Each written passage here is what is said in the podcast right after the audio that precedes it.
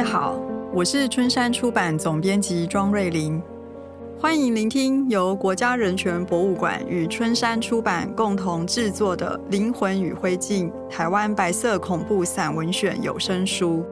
白色恐怖散文选由胡淑文、童伟格主编，共有五卷本，七个主题，呈现白色恐怖时期复杂的历史脉络与精神结构，希望可以透过声音。带读者回到记忆的现场，共同思索人的价值。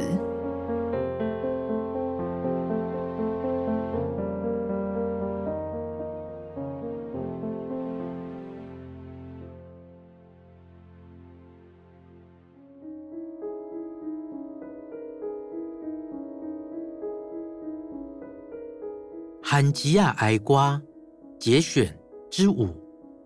作者蔡德本。哼，终于写完了吗？头一次看到这么长的自白书。苏胖子没有仔细看佑德所写的东西，他把原稿纸收集起来，拢齐了，放进牛皮纸袋，顺手拿起桌上的一根香烟，点着就走出去了。交班进来的。是何某和另一个被叫做山东大汉的特务。何某在把门锁上之前，问佑德：“哎，要不要上厕所？”因为全无尿意，佑德郑重婉谢。何某坐在沙发上，向佑德招手说：“哎，来这里坐吧。”佑德站起来，拖着麻木的双脚走了过去。山东大汉以和他体型不成比例的细小声音，附在何某耳边悄悄的说着话：“什么行程？文书？会议？见什么油条？什么行程？”佑德断断续续的只听到这些。何某点点头，山东大汉就出去了。何某指指前面的沙发，向佑德说：“ 疲倦了吧？轻松一下。”稍微休息比较好。多么温和亲切的声音！有德觉得对何某好像可以问一些不用掩饰的话。何某上锁回来时，有德开口：“我会不会有事？”“嗯，大概不会吧，只要你一切照实写。不过你写的可真不少啊。”那些全部都是事实。嗯，我也是罕吉亚，你的感触我全都能了解。看到罕吉亚干这样一个一个被抓起来，然后送到军法处，唉，真是令人难过。几乎全部都是有正义感又聪明的青年呢。如果不是扣上思想问题的帽子，将来都是很有为的人才啊。对这意想不到的谈话，佑德感觉有点突兀。何某接着说：“不过，朴子出身的青年实在太多了，已经有李水井、郑文邦、黄烈堂、黄世莲四人被枪毙了。唉，怎么会有这么多呢？”佑德也不明白其中道理，也许只能说是传统吧。没有结论。何某改变了话题，问道：“哎，我记得战时你在航空部队是吧？”“哦，是的，我在城部队，虽然属于航空队，不过城部队是负责地上勤务的。”“哦，我战时在日本海军，被派在驱逐舰，主要任务是保卫运输船。”何某告诉佑德。能睡的话尽管睡，而自己继续谈他的海军生涯。他似乎把问讯摆在一边，竟是谈些海南岛、香港、新加坡，又谈了慰安妇以及他在各地港口玩过的女人等等。佑德实在没有心情听这些，不过却对何某产生了亲切感。说把何某当作地狱里的观音菩萨是有点夸张，不过佑德。却有在地狱碰见自己人的感觉。佑德虽然闭上了眼睛，却没有办法入睡。抓住机会，佑德睁开眼说：“现在家里的人一定很担心我。嗯，当然会吧。他们可能不知道我在这里。嗯，大概不会知道。佑德的担心是有充分理由的。在二二八事件中，有无数这样的例子：当事人被抓去哪里讯问，家人完全不知道；几天以后，却成为河上的浮尸或桥下的弃尸被发现。家里的人现在一定正担忧着。有德说。有没有办法让他们知道，至少我现在还平安的在这里？嗯，这我不能答应你。不过，如果拖久的话，还是通知一下比较妥当。啊？会拖久吗？我不知道啊，这就看你了。可能两三天就可以回去。也可能拖个好几年。你的供述和这边的调查一致的话，留你在这里也没有用。况且你刚回国不久，不是要报告你对国家有什么贡献吗？我们会尽量早点让你回家的。不过，如果你的供述被认为不实，那就还要再调查，事情恐怕就不简单了。啊？我讲的全部都是事实。嗯。别人我不知道，我也是韩吉啊，我会尽量帮你的。金兜虾。佑德道谢后，又加了一句连自己听了也会脸红的话，那是从中国社会学来的。啊啊！如果能早回家，何先生的恩情一辈子感激不尽。何某站起来，拍拍佑德的肩膀说。唉，多少让头脑休息一下，也可以小睡一会儿。有人来的话，我会叫醒你。佑德衷心的感谢神明，此时此地能遇见这么亲切的一个特务。山东大汉回来了，手提着一个纸袋，里面装着烧饼、油条和豆浆。这是典型的中式早餐，表示现在是早晨。可是每个窗户都挂上了厚厚的窗帘，佑德一点也看不出早晨的迹象。何某拿起早点来吃了，又请佑德也吃一点，然后他带佑德回到原来桌边的位子，留下山东大汉一人，自己走出去了。山东大汉在佑德面前坐了下来，开始讲述共匪在他家乡做了多么伤天害理的事，譬如。把地主吊在高高的树上，百般折磨之后，又故意使他掉落地上，这样反复几次，直到地主全身沾血而死等等。他以亲切的口吻劝佑德赶紧脱离共产党，他并且保证自己的话绝对是出于对佑德的好意。这山东大汉似乎是个从低层干起的率直军人。不到一小时，门突然开了。陶队长带头，五六个人鱼贯的走了进来，如原先那样围着佑德坐下，每个人的脸色都很难看。陶队长把佑德先前所写的供述书用力的掷在桌上，说：“哼，先讲结论吧。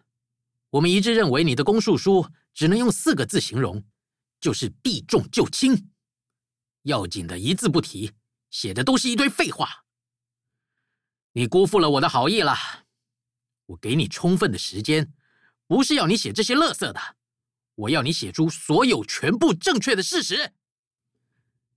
佑德声音有点颤抖，慌忙的回答：“可是我写的全部都是正确的事实啊！”哼，真是这样吗？问题就在你没有写出来的事实。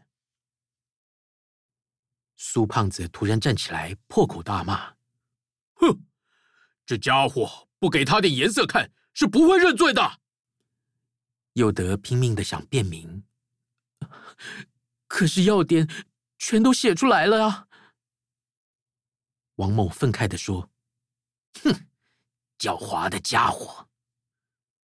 没有一个人相信佑德的话，从这场面气氛，佑德心里清楚，陶队长所谓的坦白讲就可以回家，这缕希望是完全破灭了。陶队长说：“哼，你糟蹋了我的美意，你做了错误的判断，你太小看我们了。你该知道，你是隐瞒不了我们的。”队长起身离席而去。现在不能再寄望队长的好意了。王某取代队长的位置坐下，田某拿走佑德面前的烟灰缸和香烟，优待似乎已经结束。刚才的人马匆匆离去，只留下田某和王某两人。田某把门上了锁，回来坐在王某旁边，从抽屉里拿出了一叠讯问用纸，摆在桌上。一连四天五夜或五天四夜的疲劳讯问就此开始。王某讯问田某做笔记：“你什么时候认识李水井？”佑德回答：“呃，他从大陆回浦子的时候认识的。李水井回乡是在黄坤等三人英雄式的返乡之后约两个星期，他没有如三人那样受到热烈的欢迎。”然而，他才是真正的抗日英雄，因为他实实在在到过千里之外的重庆参加抗日战争。黄坤等三人到白色的小火车站去接他，他们是曾经写过誓约、纳过血印的同志。不知是幸或不幸，黄坤等人被捕，李水井却逃过了日本特务的魔掌，从日本本土逃亡到朝鲜。再经由满洲投靠南京的国民政府，随着战局的推移，还千里迢迢的远赴重庆。单指这一段传奇经历，就足以写一本书了。抗日胜利后不到半个月，李水井就经由上海回到故乡了。当时小镇上能说标准的北京话的只有他一人，他立即被聘用担任台南州教育会的讲师。到各地的国语讲习会去指导。晚上，他教教师们北京话。第二天，教师们再现学现卖的把他教给学生。这么粗陋的学习系统，运用起来却出乎意料的成功，证明只要大家有热情，什么事都行得通。然而，李水井不久却辞去讲师的职位，应聘到报社担任记者。在众人万喜声中，离开朴子到台北去，后来他又受聘到当时台湾的第一名门高中建国中学担任国文教师。王某翻一翻公述书，问道：“哼，你和李水井住在同一房间是吗？”佑德回答：“不，只是住在同一房子。”“哼，那不是一样吗？为什么？”家兄也是建国中学的教师，他配有一栋宿舍，因为同乡的关系，李水井搬来一起住。那是宿舍极度缺乏的时代，两家同住一栋宿舍并不稀奇，何况李水井是同乡又是单身汉，这些诱德在公述书里其实已经讲得很清楚。可是王某鸡蛋里挑骨头，一再的挑起问题来问。而田某就把它记录下来。一起住了多久？嗯，差不多有一年。正确一点的说，从哪时到哪时？呃，从二二八事件的约半年前，就是一九四六年的八月左右，到隔年的八月为止。他什么时候吸收你？不不不，他没有吸收我。一起住了一年多，你说他没有吸收你，谁会相信？我绝对没有被他吸收。哼，你那么拼命否认，反而奇怪啊。李水井在大陆时就已加入共产党，胜利后他奉命从上海回到台湾，就是要尽量吸收学生。他绝不会放过像你这样的人。一旦被认定加入匪党。又因为佑德有不少活动，一定会适用叛乱条例第二条第一款，加入匪党，以非法之方法意图颠覆政府而着手实行者，处死刑。右德拼命的否认，没有结论的争执持续了一阵子后，王某转而讯问书籍的事。嗯，他给你看过什么书？如果读过禁书，就适用叛乱条例第九条，受匪徒宣传者处以感训，会被送到感训所接受洗脑。不过，一般不会这么简单就结束，因为共产党员所采取的吸收过程是，先给吸收对象看左倾书籍，然后观察其反应，再进一步吸收。所以看过禁书，可能意味着已经被吸收。这么一来，事情就严重了。不过，李水井真的没有给佑德看过任何禁书。佑德正思索着如何回答时，王某的一双三角眼已经高高吊起，一副由不得你说不的神情。他说：“毛文吉和什么书？”佑德没听惯北京话，一时还意会不过来什么是毛文集。当他慢半拍意会过来，那是集毛泽东言论的小册时，田某已匆促地写入讯问书了。尽管右德矢口否认，田某却怎么也不肯把这三个字从笔录中去掉。他们又异口同声地说：“一个身为高中教员的知识分子，不会没有课本以外的书籍的。”他们更枪口一致的指责右德必定有所隐瞒。右德无奈，只好举出几本较不会出问题的书，如《东周列国志》。莫泊桑短篇小说集、泰戈尔诗集中译本等，王某气得几次站起来拍桌大骂：“哼，不要把我们当傻瓜！”可是右德也拼命力争，他的脑筋还没有糊涂到乱说禁书的地步。王某接着逼问佑德，在李水井的房间中看到了什么东西，非得要佑德把一年中看到的东西通通说出。否则不愿善罢甘休。他还逼问李水井书信往来的情形，使佑德甚感困惑。幸好当时宿舍里没有电话，否则麻烦就更大了。王某又要右德举例，一一说明平常跟李水井聊天时谈些什么。他一本正经地问：“说什么政府的坏话？”当时几乎没有一个韩吉阿囝不说政府的坏话。大家一起谈笑，最后总要把政府骂上几句。有德不能说我们没有说过政府一句坏话，那样等于是说我们都是白痴，太没有信服力。王某一定不会相信。当然，最大也最普遍的坏话是政府利用特务机关乱抓人。可是这话哪能在此地提出呢？有德逼不得已。只好举出当时最为人诟病的几个例子，当做李水井说过的话。第一个例子，光复后不久，王天登省议员在议会质询战后留在仓库的物资去向。仓库里的米、糖、樟脑到哪里去了？大家都知道，这些东西早被偷运到大陆出售，巨额货款也早已由贪官污吏们分赃。可是物资局长却毫无羞耻的回答：“全部被偷了。”王议员又问：“专卖局仓库里的七十公斤鸦片到哪儿去了？”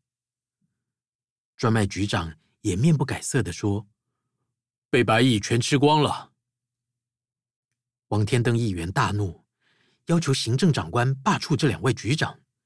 可是两人不久立即获得升官，而王议员。却在二二八事件中惨遭报复，横死刑场。第二个例子，王玉林检察官握有新竹市长贪污的确实证据，并将市长起诉，市长嗤之以鼻，置之不理。王玉林检察官便携逮捕令，亲赴市长室逮捕。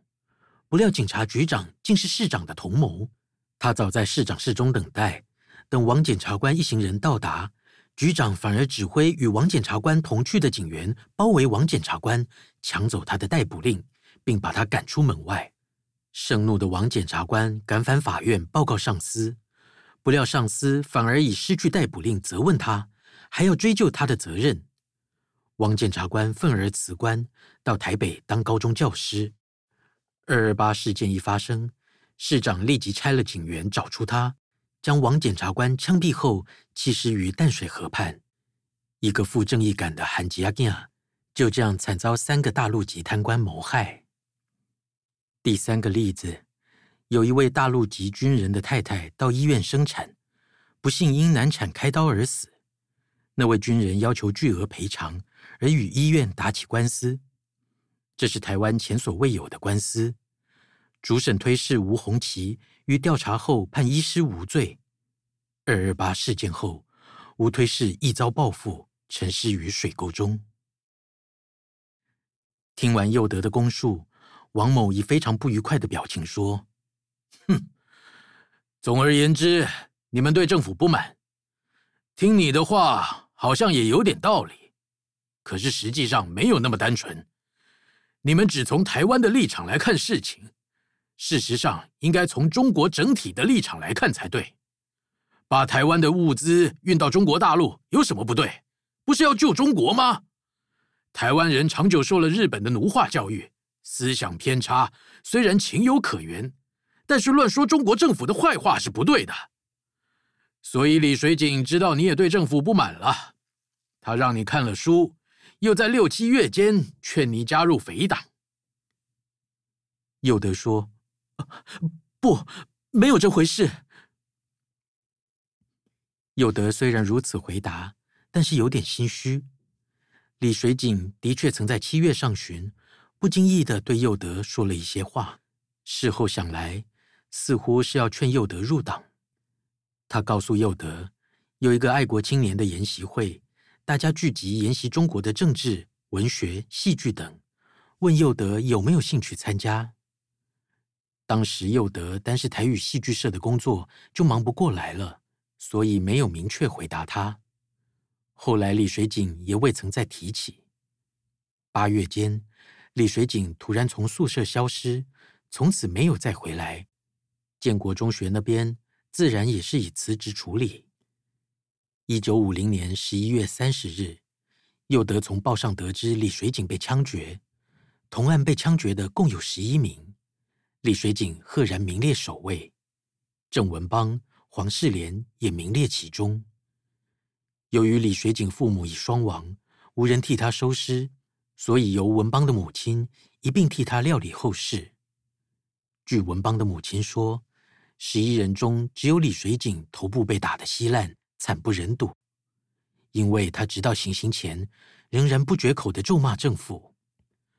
文邦的母亲请托公阿替他化妆，然而托公阿也无从化妆起，最后只披了一件渗血的法衣。送进火葬场的焚化炉，一个血性好汉，竟落得如此可怜的下场。李水井被捕后，他显然没有只字片语提及佑德，否则佑德早已被捕，更不可能三年后出国留学了。王某执拗的要追究佑德和李水井的关系，而佑德却再三的否定，再否定。那是永无休止的一场耐力的比赛。